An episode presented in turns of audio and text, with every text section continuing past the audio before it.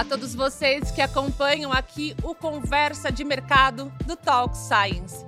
É um prazer recebê-los em mais um bate-papo e hoje nós vamos falar de três siglas que estão aí a todo momento nas mídias, nas nossas conversas, mas que chamam muita atenção e tem vários pontos de observações para a gente acompanhar. Então eu vou falar com vocês de ESG, mas além disso, de neutralização de carbono e gestão de resíduos.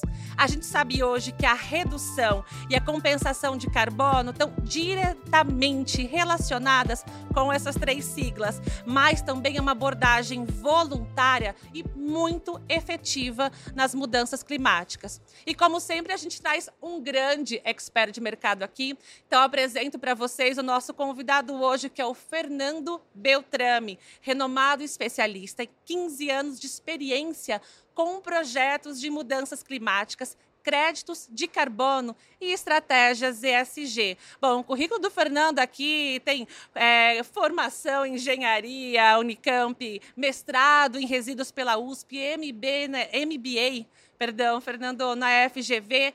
Bom, e ele lançou vários programas, né? Um evento neutro, CO2 neutro, plataforma Carbon Fair e muitos outros. Mas eu deixo para ele se apresentar melhor e já dou boas-vindas. Fernando, prazer te receber aqui. Nádia, eu que agradeço o convite e a oportunidade de falar com o seu público. Prazer é todo nosso. Eu já queria começar te perguntando, né? Como é que você vê o papel das empresas, né? E aí, se você puder também trazer mais cases aqui no nosso mercado, farmacêutico e cosmético, com relação ao ESG e a conscientização delas com o papel social. Legal. É, recentemente, a Ernst Young soltou uma pesquisa dizendo que hoje 99% dos investidores realizam pesquisas sobre indicadores não financeiros. Então, é claro, o investidor ele vai olhar questão de fluxo de caixa, é, EBITDA, lucro líquido, mas vai olhar também como as empresas estão olhando a questão de sustentabilidade, diversidade, inclusão. Então, hoje é muito importante nas empresas elas olharem quais ações elas têm realizado na parte ambiental e social. Bom, Fernando, e eu queria ouvir um pouco de você também. É, quais são os principais desafios que as empresas estão enfrentando para buscar a neutralização de carbono e que estratégias hoje são eficazes né, para essa redução? Legal. É, antes mesmo da parte de compensação ou neutralização de carbono, é importante as empresas conhecerem o seu impacto ambiental. Então, nas indústrias, o impacto ambiental está relacionado principalmente à parte de consumo de energia, resíduos gerados, ar-condicionado, mobilidade. Então, o deslocamento dos produtos queimam combustível, gerador de energia. Então, o primeiro passo é você conhecer quais são os seus impactos ambientais. em cima disso, você consegue traçar estratégias para reduzir esse seu impacto. Porque às vezes as pessoas começam com as atividades, tá, mas quanto que isso representa o impacto ambiental da minha operação? Então, o primeiro passo é você entender quais impactos ambientais a minha indústria, o meu produto causa ao meio ambiente. Em cima disso, você realiza ações para reduzir esse impacto ambiental e daí sim, as emissões inevitáveis, você consegue fazer a compensação de carbono, apoiando projetos ambientais certificados, como preservação florestal, energia renovável, uso de biomassa. Bom, Fernando, eu quero entender um pouquinho mais sobre a gestão de resíduos, né? Legal. Fala para mim como é que ela pode ser aprimorada, então, pra, também para reduzir esse impacto ambiental aí nas empresas e hum, vamos falar de abordagens eficientes também. É, a parte de gestão de resíduos é bem é importante porque todo dia, de alguma forma, você gera um resíduo. Né? Então, isso está diretamente relacionado não só à nossa operação, nossa indústria, mas o nosso dia a dia. Então, o que a gente coloca nas empresas também é ver. A gente coloca o melhor resíduo, aquele resíduo que nem foi gerado. Né? Então, é você trabalhar o que eu posso fazer antes mesmo de você trabalhar a redução é a não geração da gestão de resíduos. A própria política de gestão de resíduos, ela prioriza quais ações você deve realizar. Então, a primeira ação é não geração. E depois vem a redução, reutilização e a última das ações da parte de reciclagem. Claro, antes de mandar para o aterro. Então a gente trabalha com as empresas, essa é a priorização.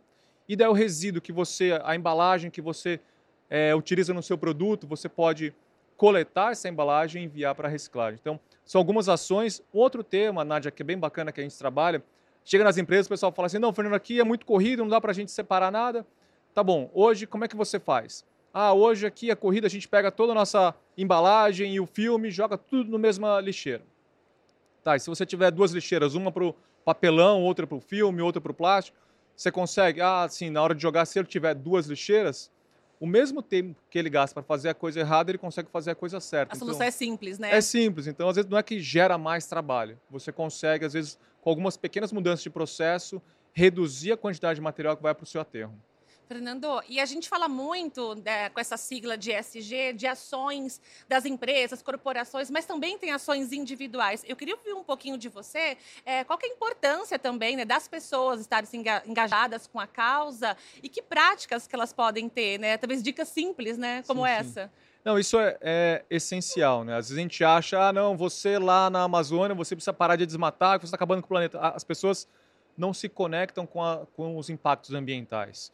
Então, é, tem diversas ações que a gente pode trabalhar. Por exemplo, o que a gente tem trabalhado é a parte de compensação de carbono. Então, às vezes, você aqui na, no São Paulo, você fala, ah, você na Amazônia está prejudicando o meio ambiente e como é que eu posso me conectar com isso? Existe uma política chamada, uma iniciativa chamada Pagamentos por Serviços Ambientais. Essa parte de pagamentos por serviços ambientais, ele, ele coloca duas, é, dois lados. Uma que é o poluidor pagador e o protetor recebedor. Então, de alguma forma, você fala, ó, você que polui de alguma forma, você pode apoiar projetos para reduzir esse impacto ambiental. Essa é uma das ações. E no nosso dia a dia, o que a gente pode fazer? Às vezes você vai fazer uma construção na sua casa, tá? Da onde vem essa madeira? Você vai fazer um, um evento, da onde vem essa madeira? Será que você está contribuindo com o desmatamento ou não? Está vindo uma madeira que é vem, ela é certificada, ela foi plantada para para essa ação. Você não está tá prejudicando a mata nativa. Às vezes o consumo de, de plástico, consumo de embalagem, da onde que vem essa matéria-prima? Ou então às vezes alguns, algum cosmético, tá? Da onde vem a matéria-prima que foi utilizada nesse cosmético? Será que ela está degradando o meio ambiente ou não? Ela foi extraída de uma forma sustentável. Às vezes não é só você olhar o valor, custo desse produto, mas qual o impacto que isso tem causado em toda a sua cadeia. Perfeito. É, Fernando, a gente sempre pensa na sigla de SG muito voltado para o social, para o ambiental, mas ele também tem impacto econômico para as empresas, né? E eu queria ouvir um pouquinho isso de você.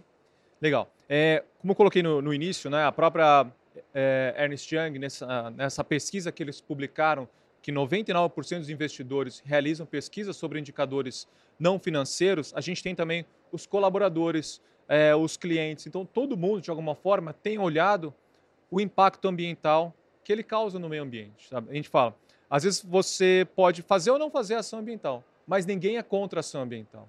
Então, hoje, as, a, o público, para você vestir uma camisa de um produto, para você trabalhar numa empresa, você não quer estar tá contra a, alguns dos seus princípios. Então, é muito importante as empresas trabalharem isso porque os seus clientes têm olhado isso. E a gente tem visto cada vez mais surgirem selos dos produtos para dar essa, essa credibilidade que não só você está dizendo que o seu produto ele impacta menos o meio ambiente, ou ele reduz o impacto ambiental, ou ele é, não maltrata animais, mas também ter outras empresas certificadoras reconhecidas falando isso do seu produto.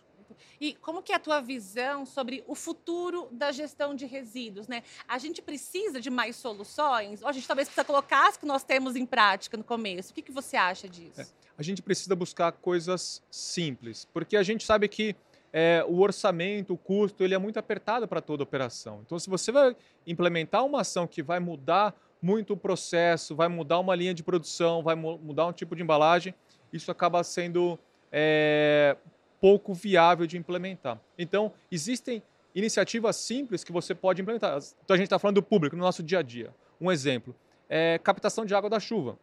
Hoje, as indústrias, as empresas, as pessoas físicas pagam pela água. E no Brasil, por exemplo, a gente dá descarga com água potável. Putz, precisa, precisa ter todo um processo de tratamento de água para você dar descarga. Será que a gente não pode utilizar a água da chuva? Então, e a água da chuva, você é um investimento relativamente baixo. Você tem uma captação, a água cai, você capta essa água e você pode utilizar na descarga, no jardim, você pode colocar para limpar o piso de uma fábrica. Então, são às vezes ações simples que você pode implementar. E outro benefício disso, é, quando tem as chuvas fortes, se você não tem essa captação de água, toda essa água vai para o rio e pode causar inundações. Se todo mundo, em algum momento, captar essa água, você evita que essa água vai causar algum outro problema ambiental. Então, existem diversos exemplos de pequenas ações com pequenos investimentos, mudanças de processo que você consegue implementar no seu dia a dia, na sua fábrica, na sua indústria, na sua, no seu processo. Perfeito. Fernando, e a gente vê muitas das empresas agora criando em seus sites, divulgando relatórios, né, para falar das ações que elas estão fazendo, mas é, qual que são alguns, talvez, critérios essenciais para a gente ter por base, o que, que é fundamental ter nesse relatório para a gente ter credibilidade no que aquela empresa realmente está fazendo? Legal. É, a parte do. Foi bem importante quando criaram essas três letrinhas, né? Do E de environmental, o S do social e o G de governança, que as pessoas às vezes falam assim: ah, mas a sua empresa está olhando muito, está olhando apenas a parte ambiental, ou está olhando só a parte social, apoiando causas no município ou no seu entorno. São ações importantes. Mas o G também é essencial, que é a parte de governança, que está ligado não só às ações internas, né, de governança, transparência, mas também indicadores, compromissos, metas. Então é muito importante que as empresas é, olhem bastante na sua operação e sejam transparentes. Então a gente está trabalhando, por exemplo, com uma indústria. A gente, eles querem montar, é, estão buscando a certificação ISO 14000. E na ISO 14000, uma das, das primeiras iniciativas é você montar a sua política ambiental. Quais são os seus compromissos? E aí fala de um sistema de gestão ambiental, onde fala não só escreve que você tem ações de sustentabilidade, mas você mostra indicadores, compromissos e melhorias. Bom, a gente falou muito aqui de neutralização de carbono, mas eu também queria ouvir outras estratégias que as empresas podem usar. Legal. É, um dos, dos maiores impactos ambientais das indústrias é a parte de deslocamento, mobilidade, onde você queima combustível. Então você pode, às vezes, olhando um único item, trabalhar diversas ações. Por exemplo, é, privilegiando fornecedores locais.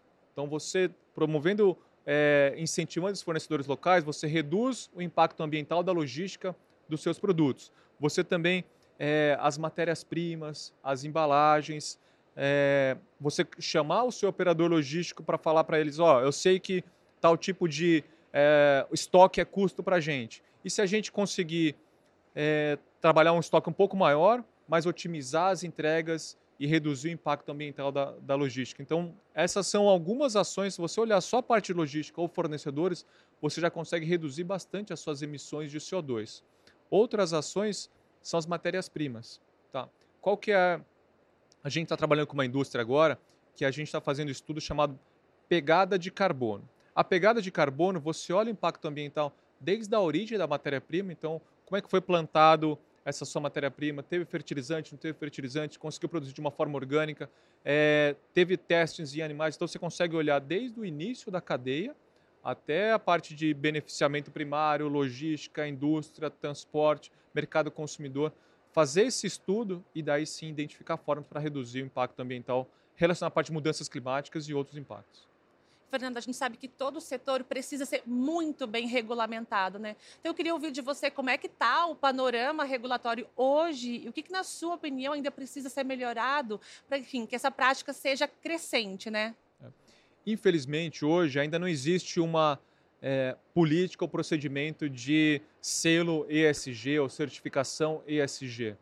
Então, hoje as empresas têm trabalhado uma jornada ESG, então a indústria que quer trabalhar esse tema internamente, ele pode passar por um processo de uma jornada. Tá? Jornada é conhecimento quais são os principais indicadores, existem os ODS, que são Objetivos de Desenvolvimento Sustentável criado pela ONU, tem outros é, Pacto Global, tem diversas iniciativas, tem o Ethos, que tem diversos indicadores. Então, nessa jornada que as empresas, que as indústrias precisam começar, é você entender, tá bom, o que, que tem no mercado, quais iniciativas estão adequadas a, ao meu setor, ao meu entorno. Então, por exemplo, os ODS da ONU são 17 objetivos.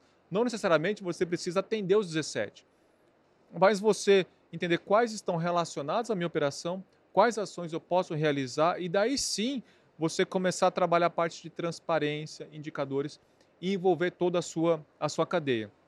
Um tema importante na parte do ESG é você não olhar apenas para a sua indústria, é mas você olhar também qual que é o papel da minha indústria, da minha operação na sociedade. O que, que eu posso fazer no meu entorno? O que eu posso fazer nas famílias das pessoas que trabalham aqui, nos nossos clientes. Então, ele deixou de ser uma ação de é, shareholders. Né? Antigamente, as empresas olhavam muito como que eu vou trazer mais lucro para os meus acionistas. Hoje, eles estão olhando uma política de stakeholders, que é você olhar não só os acionistas, os colaboradores, mas você olhar também a sociedade e os seus fornecedores, todo mundo.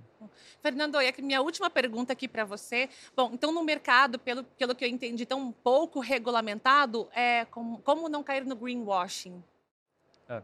Essa, essa palavra, né, o greenwashing, a, você pintar as paredes da sua, da sua empresa de verde, você criar uma área, uma área de sustentabilidade no seu site antes mesmo de fazer, fazer algo. Então é muito importante as pessoas ficarem atentas a isso. Não só o greenwashing, mas fake news, todas essas, essas informações. O mercado de carbono, a gente encontra muito disso. As empresas falam assim, ah, a gente é carbono neutro. Tá, mas como é que você fez isso? Ah, a gente plantou meia dúzia de árvores aqui no fundo da fábrica, isso vai compensar nossas emissões de carbono. Como é que você mediu que as árvores que estão crescendo, de alguma forma, estão capturando esse CO2? Então, é muito importante as pessoas ficarem atentas e questionarem. Hoje as redes sociais têm nos ajudado bastante, porque as pessoas colocam o, não só as redes sociais, mas o Reclame Aqui e outros canais para você questionar as suas empresas. Tá bom, você essa matéria-prima que você está me fornecendo, ela é carbono neutro? Tá, quanto que isso impacta, como é que você calculou essas, esse impacto ambiental? Então, Infelizmente, no Brasil é muito comum o greenwashing. As pessoas, as indústrias, antes mesmo de aplicarem ações ambientais, eles fazem um site falando que são sustentáveis. Mas daí quando você começa a ler, você vê que não tem muita informação, muita consistência. Então é muito importante para as pessoas questionarem isso. Qual fornecedor, qual matéria-prima, de onde vem isso, por que, que você está falando que você tem estratégia ESG, por que você está falando que você tem estratégia de sustentabilidade, sendo que às vezes no site não tem transparência, não tem todos os indicadores. Bom, então além de atuantes, sejamos também muito questionadores, né, Fernando? É, por exemplo, na, na Ecaplan, o que a gente faz? Às vezes as pessoas vêm nos oferecer algum produto, e mesmo que eu não preciso comprar esse produto, mas eu perguntar, ah, é, como é que você me garante é, quais são as ações sustentáveis da sua empresa? Por exemplo, hoje um tema que tem sido bastante falado são os veículos elétricos. Então, tá bom, vamos comprar um veículo elétrico, mas qual vai ser o destino dessa bateria? Qual a vida útil dessa bateria? Será que eu estou criando um outro resíduo, um outro impacto ambiental? É, e se eu levar em consideração esse impacto ambiental versus um veículo é, a etanol ou híbrido aqui, será que realmente ele tem um benefício ambiental? É importante as pessoas questionarem então o que chega para elas e tentar ir um pouquinho além. Tá, como é que eu vou descartar? Como é que, da onde que vem? Quais são os impactos ambientais? Fernando, eu queria agradecer a tua presença aqui no Conversa de Mercado e pedir para você deixar algum contato seu, como te acha nas mídias sociais, para quem está acompanhando a gente também possa te seguir. Legal. É, uma coisa importante né, que a gente escuta, por exemplo, quando eu era criança, meu, meus pais falavam, ah, vocês são a geração do futuro e vão mudar o que a gente tem hoje. Claro, ele vem de uma outra geração. E o que a gente viu, a nossa minha geração cresceu, a geração cresceu, e o impacto, a corrupção, às vezes só aumenta. Então é, é importante, é claro, essa geração que vem agora, é, eles vão vir com muito mais informação. Mas a gente não tem tempo e a gente não pode ficar jogando para as próximas gerações a responsabilidade do impacto ambiental. Então acho que é muito importante as pessoas falarem assim: é, nós somos as pessoas por quem esperávamos. O que, que a gente pode fazer que está ao nosso alcance? É claro, eu, você e a gente sozinho não consegue resolver tudo, mas o que, que eu posso fazer? Muito nas suas perguntas, tá, o que, que a gente faz na prática? Então, o que, que eu posso fazer para reduzir esse meu impacto ambiental, mudar o que a gente tem visto no mercado hoje? Então, hoje, aqui no, no, no evento, é uma, uma bela iniciativa, as pessoas trazendo responsabilidade para si. O outro tema é tentar começar com pequenas ações. Então, ah, vou começar, a pessoa nunca andou de bicicleta, vou começar agora todo dia de bicicleta para o trabalho. Daí ele não começa nunca. Então, pegar pequenas ações no seu dia a dia, isso vai começar a virar um hábito. Uma vez que vira um hábito, isso já muda o seu comportamento. Então, às vezes, você, a gente trabalha com a parte de resíduos. Então, eu consigo. É, você vai no local, você fica procurando a lixeira, como é que eu consigo não é, reciclar esse material. E uma vez que isso muda o seu comportamento, vai mudar suas decisões. Isso vai daí você acaba levando esse seu essa, esse seu comportamento não só para a sua empresa, mas para o seu dia a dia. Então, obrigado pelo convite e oportunidade de falar sobre esse tema. Fico à disposição, a Ecaplan, a gente está nas, nas, redes sociais, Ecaplan Underline Sustentabilidade, e a gente fica à disposição para tirar qualquer dúvida para você aplicar no seu dia a dia ou na sua empresa. Perfeito, Fernando. Novamente agradeço. E todos vocês que acompanham aqui o Conversa de Mercado, super interessante, né? Comenta aqui, já estão fazendo alguma coisa para mudar aí o nosso meio ambiente? Tem alguma pergunta para o Fernando? Pode deixar aqui nos comentários que nós vamos responder na sequência. É um prazer ter cada um de vocês aqui no Conversa de Mercado e nos vemos novamente daqui 15 dias. Até lá!